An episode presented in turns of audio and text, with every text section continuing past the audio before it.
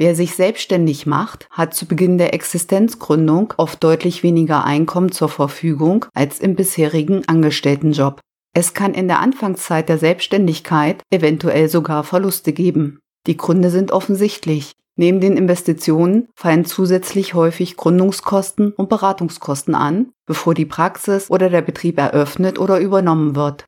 Demgegenüber steht in der Regel eine anfänglich dünne Einnahmendecke entgegen, denn der Betrieb oder die Praxis muss erst aufgebaut werden. Es kann dauern, bis die volle Stärke des Betriebes erreicht ist und er Gewinne abwirft.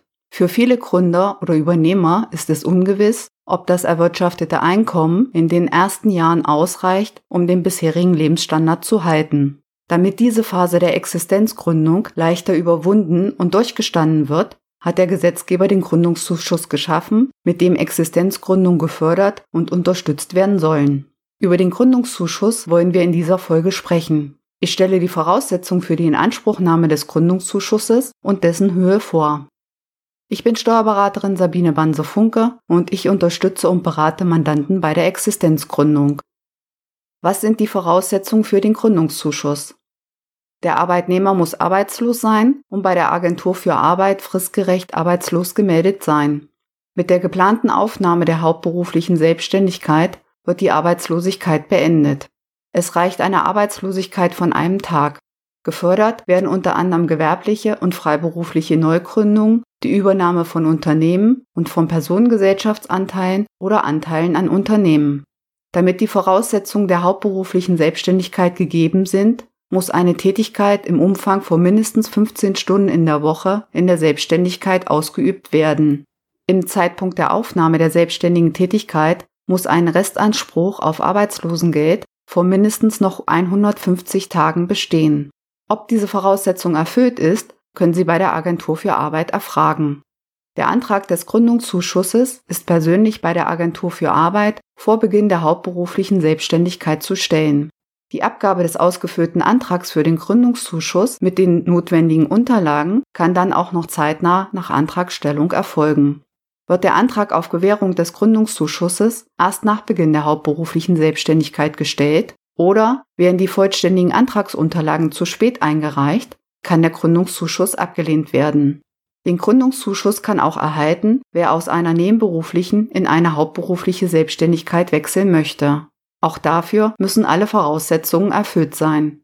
Schließlich ist Bedingung für den Gründungszuschuss, dass die angestrebte selbstständige hauptberufliche Tätigkeit den Lebensunterhalt und die soziale Absicherung des Antragstellers sichern kann. Beeinflusst die Sperrzeit den Gründungszuschuss? Kündigt der Existenzgründer sein eigenes Arbeitsverhältnis, um gezielt die Arbeitslosigkeit herbeizuführen, kann es zu einer Sperrzeit beim Arbeitslosengeld kommen. Eine Sperrzeit bedeutet, dass vorübergehend kein Arbeitslosengeld gezahlt wird. Bei einem Aufhebungsvertrag wirkt der Arbeitnehmer an der Beendigung des Arbeitsverhältnisses mit, da er zumindest den Vertrag unterschreibt. Soll das Arbeitsverhältnis durch einen Aufhebungsvertrag beendet werden, raten wir mit der Agentur für Arbeit abzusprechen, ob eine Sperrzeit verhängt wird. Gibt es wichtige Gründe für eine Eigenkündigung oder für einen Aufhebungsvertrag, kann die Agentur für Arbeit von einer Sperrzeit absehen. Da hier nur wenige Ausnahmefälle von der Agentur für Arbeit akzeptiert werden, sollte im Vorfeld eine Absprache mit der Agentur für Arbeit erfolgen. Eine Sperrzeit des Arbeitslosengeldes sollte vermieden werden. Bei einer Kündigung durch den Arbeitgeber ist auf die Einhaltung der Kündigungsfrist zu achten. Oft sind Arbeitgeber bezüglich der Kündigung und der Kündigungsfristen gesprächsbereit, da der Arbeitnehmer ohnehin beim Arbeitgeber aufhören möchte. Durch eine Sperrzeit verschiebt sich in der Regel lediglich die Zahlung des Gründungszuschusses um die Dauer der Sperrzeit nach hinten. Der Gründungszuschuss steht für den bewilligten kompletten Zeitraum zur Verfügung, er wird lediglich zeitlich später gezahlt. Außerdem ist an die Ermessensausübung des Sachbearbeiters der Agentur für Arbeit zu denken. Damit der Sachbearbeiter im Rahmen seines Ermessens weiterhin positiv die Antragstellung begleitet, kann es sinnvoll sein, kooperativ und Art und Umfang der unternehmerischen Aktivitäten während der Sperrzeit mit der Agentur für Arbeit zu besprechen. Steht eine Sperrzeit im Raum, sollte daher zwingend eine Abstimmung mit der Agentur für Arbeit erfolgen. Durch vorausschauende Gestaltung kann eventuell die Sperrzeit sogar vermieden werden und der Gründungszuschuss wird bereits ab Beginn der Gründung gezahlt.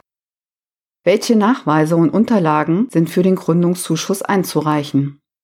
Für den Antrag auf Gründungszuschuss werden die folgenden Unterlagen benötigt. Das ausgefüllte Antragsformular für den Gründungszuschuss, ein Geschäfts- bzw. Businessplan, der eine Beurteilung des Gründungsvorhabens ermöglicht. Dieser muss neben der aussagefähigen Beschreibung des Gründungsvorhabens einen Kapitalbedarfs- und Finanzierungsplan und auch eine Umsatz- und Rentabilitätsvorschau enthalten. Weiterhin der Lebenslauf des Gründers, eine Stellungnahme der fachkundigen Stelle zur Tragfähigkeit der Existenzgründung und bei einem Gewerbebetrieb die Gewerbeanmeldung bzw. bei einem Freiberufler der Nachweis der Anmeldung beim Finanzamt. Fachkundige Stellen, die die Tragfähigkeit der Existenzgründung nachweisen können, sind zum Beispiel die Steuerberater, Industrie- und Handelskammern, Handwerkskammern, berufsständische Kammern, Fachverbände, Kreditinstitute, Unternehmensberater oder Gründerzentren. Der Gründer muss die fachlichen und persönlichen Kenntnisse, Fähigkeiten und Qualifikationen zur Ausübung der selbstständigen Tätigkeit darlegen und gegebenenfalls nachweisen können.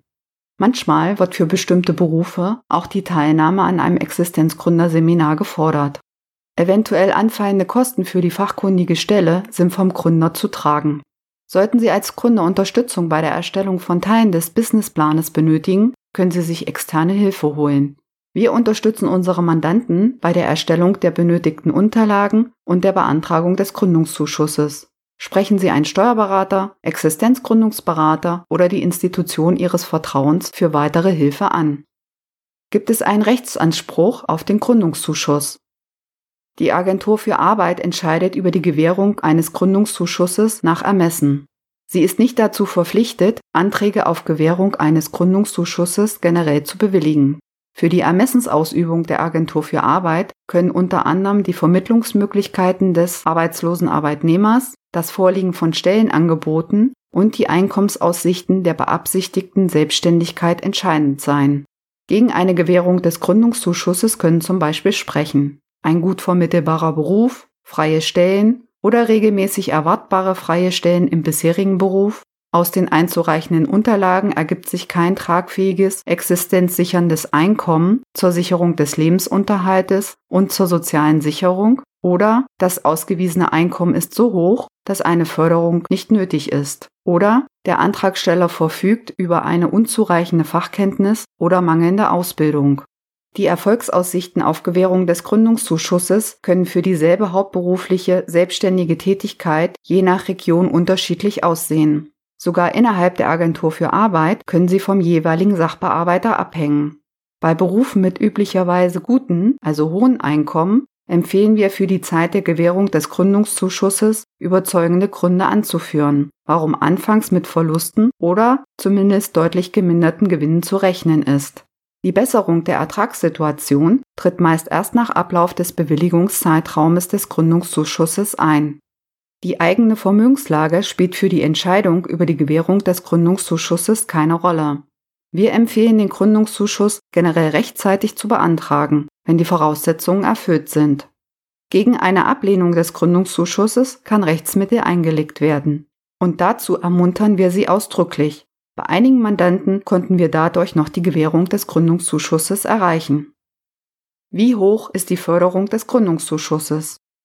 Wie viel Gründungszuschuss gezahlt wird, hängt von der Höhe des Arbeitslosengeldes 1 ab. Das Arbeitslosengeld 1 beträgt in der Regel 60 Prozent des pauschalierten Nettoarbeitsentgeltes.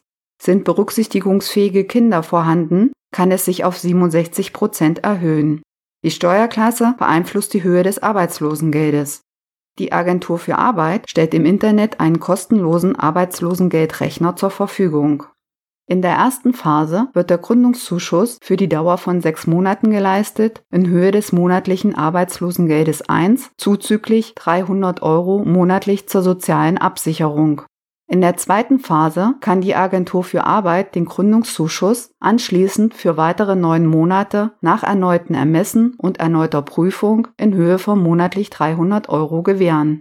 Je nach Höhe des Arbeitslosengeldes kann sich der Gründungszuschuss auf mehrere Tausende Euro belaufen. Im besten Fall beim höchsten Arbeitslosengeld 1, Steuerklasse 3 und berücksichtigungsfähigen Kindern können durchaus 20.000 Euro Gründungszuschuss für Phase 1 und Phase 2 zusammenkommen. Der Gründungszuschuss wird nicht gezahlt, solange Ruhenstatbestände für das Arbeitslosengeld vorliegen oder vorgelegen hätten. Das kann unter Umständen der Fall sein, wenn zum Beispiel andere Sozialleistungen oder Renten bezogen, Urlaubsabgeltung, Abfindung und Entlastungsentschädigung vom Arbeitgeber gezahlt wurden oder der Gründer in reguläre Altersrente gehen könnte.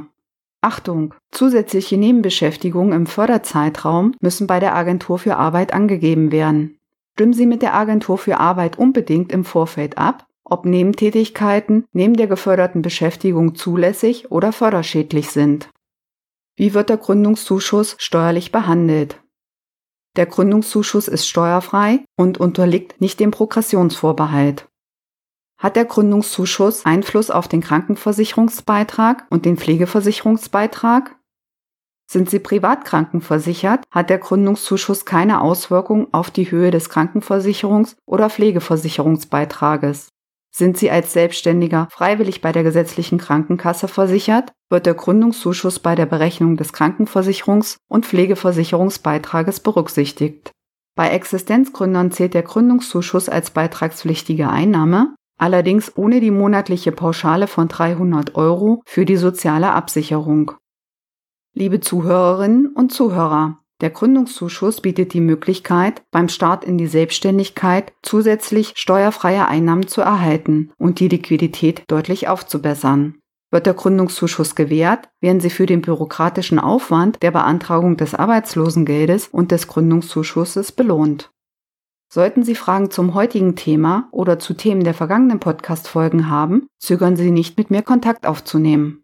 Das Transkript dieser Folge finden Sie wie immer auf unserem Blog auf unserer Internetseite zum Nachlesen. Den Link zum Transkript finden Sie in den Shownotes. Und wenn Ihnen diese Folge gefallen hat, dann vergessen Sie bitte nicht zu abonnieren. Denn hier informiere ich Sie über Möglichkeiten, Steuern zu sparen und Gewinne zu steigern. Und benötigen Sie Beratung oder Unterstützung bei der Existenzgründung, der Erstellung des Businessplanes oder der Beantragung des Gründungszuschusses, dann rufen Sie mich einfach an und lassen Sie uns mal reden.